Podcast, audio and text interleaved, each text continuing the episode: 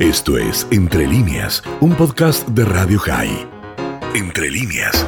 Seis minutitos pasaron de las 3 de la tarde la temperatura en toda la ciudad de Buenos Aires es de 19 grados 2. Eh, seguimos recogiendo opiniones del conflicto que está pasando entre Israel eh, y eh, Hamas y también la polémica que se originó a partir que el gobierno de Alberto Fernández publicara un polémico comunicado oficial. Tengo el gusto de saludar a Claudio Abruj, es presidente honorario del Museo del Holocausto también es presidente del Consejo Argentino eh, y eh, también fue mm, secretario de Derechos Humanos y Pluralismo eh, de la Nación en el gobierno de Mauricio Macri. Claudia Bruja, Hernán Ambinder te saluda, ¿cómo estás? Buenas tardes y gracias por atendernos. Hola Hernán, ¿qué tal? ¿Cómo estás? Buenas tardes, gracias por llamarme. Bueno, queríamos una reflexión acerca de este polémico comunicado de Cancillería, cuáles fueron las repercusiones, el la embajadora eh, argentina de, Israel ya se pronunció con algún cierto grado de preocupación. Queríamos saber tu, tu, postura acerca de, lo que está pasando y de este, de este, de este comunicado de Cancillería. primero, muy preocupado, muy consternado por lo que está sucediendo en Israel. Minuto a minuto seguimos las noticias eh, de este enfrentamiento cruel, de esta guerra que ha presentado el grupo terrorista fundamentalista islámico que es Hamas, que tiene como víctima primaria al propio pueblo palestino, a quien somete, y obviamente tiene su objetivo la destrucción del Estado de Israel. Esto es lo primero que hay que dejar en claro, y que es una guerra no propuesta eh, por el Estado de Israel, sino que Israel es el país atacado, el país agraviado, y por una falange por una organización terrorista.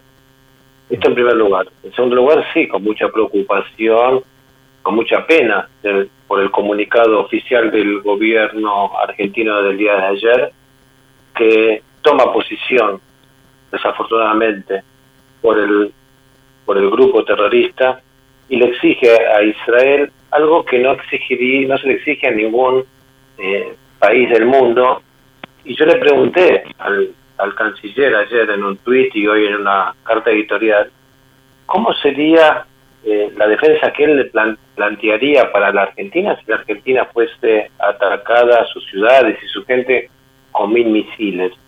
Y si él eh, estaría dispuesto a recibir indicaciones de moderar la respuesta frente a un ataque externo. De todo punto de vista, eh, hubo aquí una interferencias de, la ideología sobre la realidad, una vez más del relato sobre los hechos, y han dado como resultado esta respuesta eh, equivocada de la Cancillería Argentina, que también genera un precedente peligrosísimo.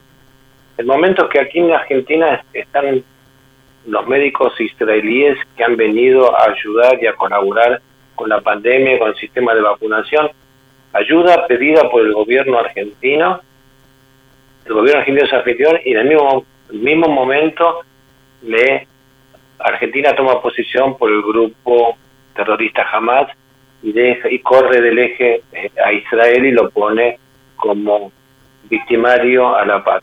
es muy penoso y yo espero que pronto haya una rectificación y una posición diferente de la Argentina.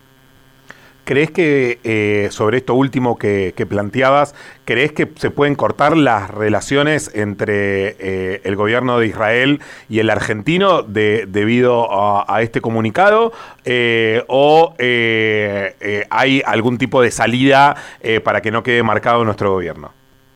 No, yo creo que Israel, un país de una absoluta sensibilidad, que lo ha demostrado con ayuda en vacunas al pueblo palestino, eh, no va a poner en juego sus compromisos éticos, morales y su sensibilidad.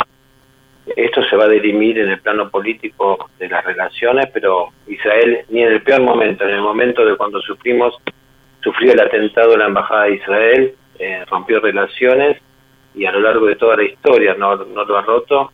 No creo que esto esté en riesgo conociendo eh, el cómo de la política israelí y el trasfondo político, moral y ético que ellos, que ellos tienen y llevan a cabo.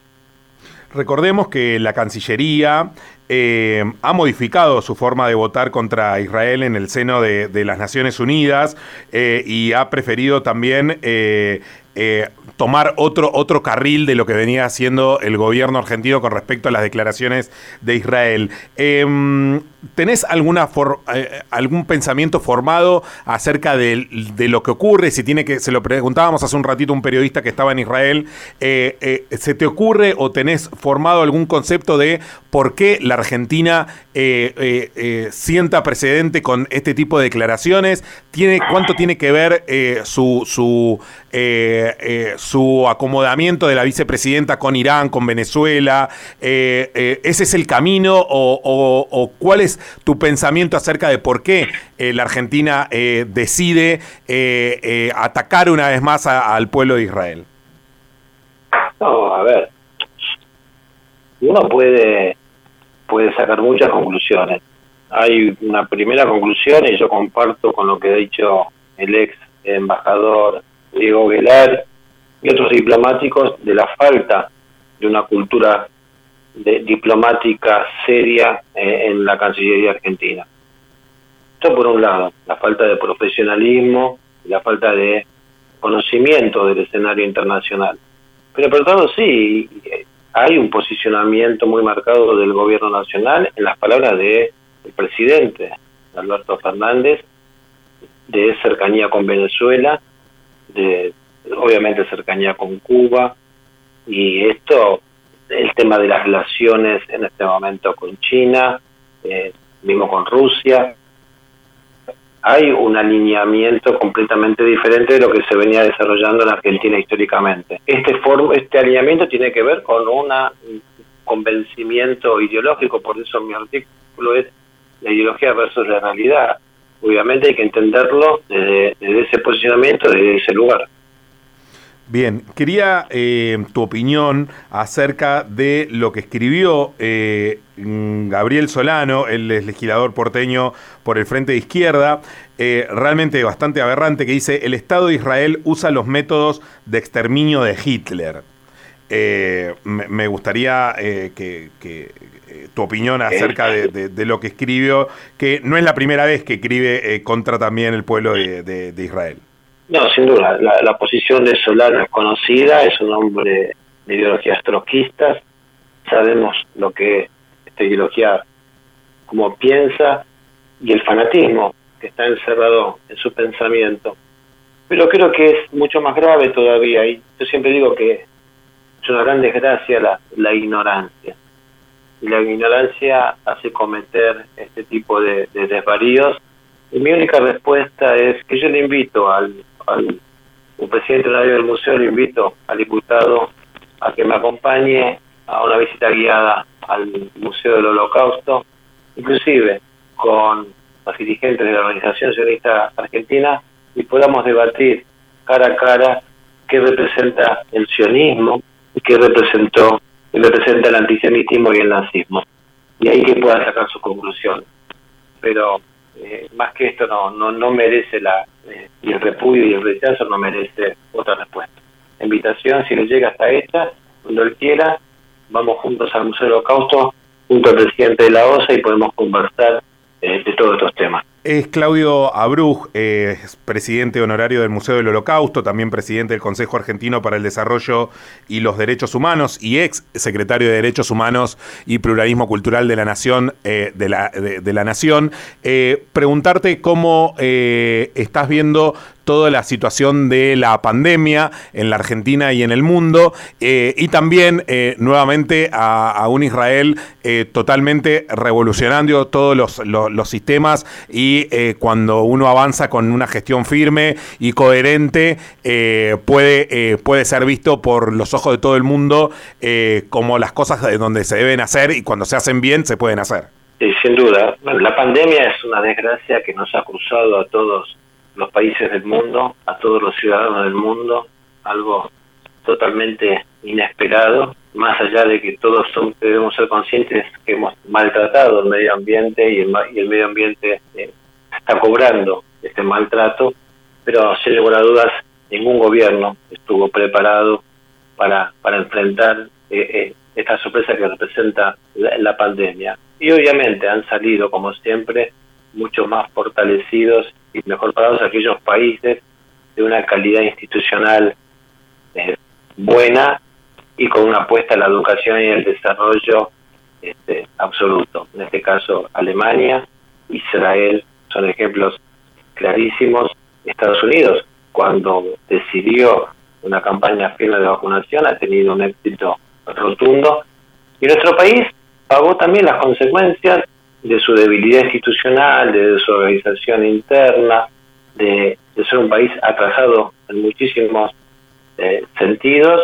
Y bueno, ha, pagado también el, precio, y esta es la realidad de una política sanitaria muy pobre, una política de vacunación muy errática e insuficiente e insatisfactoria, que ha condenado a la mayoría de los argentinos a muchísima angustia y muchísima desesperanza, que espero, siempre deseo, soy un optimista nato, espero permanentemente que esto se revierta. Israel, a lo largo de su vida, ha consagrado el desarrollo de su país en función de la alta tecnología, de la superación, de la educación, de la investigación, y en momentos que fue puesto a prueba ya sea por conflictos bélicos, ya sea por cuestiones climáticas, como fue los desafíos que le planteaba el desierto que había que cultivar, y hoy que lo ha puesto eh, en jaque la, la, la pandemia, ha sabido dar las respuestas y se ha colocado como nunca en un lugar de liderazgo mundial reconocido por todos. Y parte de este daño que jamás quiere hacer tiene que ver con esto. El desarrollo económico, el desarrollo tecnológico, los acuerdos de paz logrados, eh, no le hacen bien a un grupo terrorista que su única inspiración es la muerte, la destrucción y el atraso de su propio pueblo. Clarísimo. Claudia Bruj, muchísimas gracias por esta comunicación eh, y ojalá que, la situación con Israel eh, tienda a resolverse lo más pronto posible. Amén, que así sea y que sepamos pronto de, de shalom, de paz para todos. Esto fue Entre líneas, un podcast de Radio High. Entre líneas.